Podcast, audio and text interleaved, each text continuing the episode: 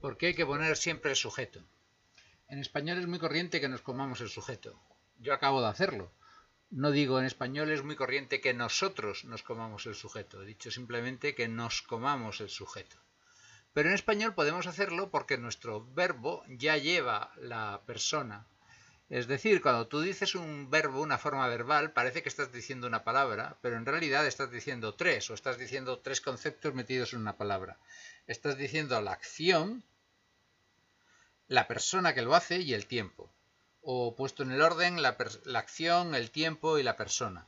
Si dices comemos, tenemos que ser nosotros, porque si fueran vosotros, sería coméis. Y si fueran ellos sería comen, y si fueras tú sería come. Por tanto, ya está incluido la persona.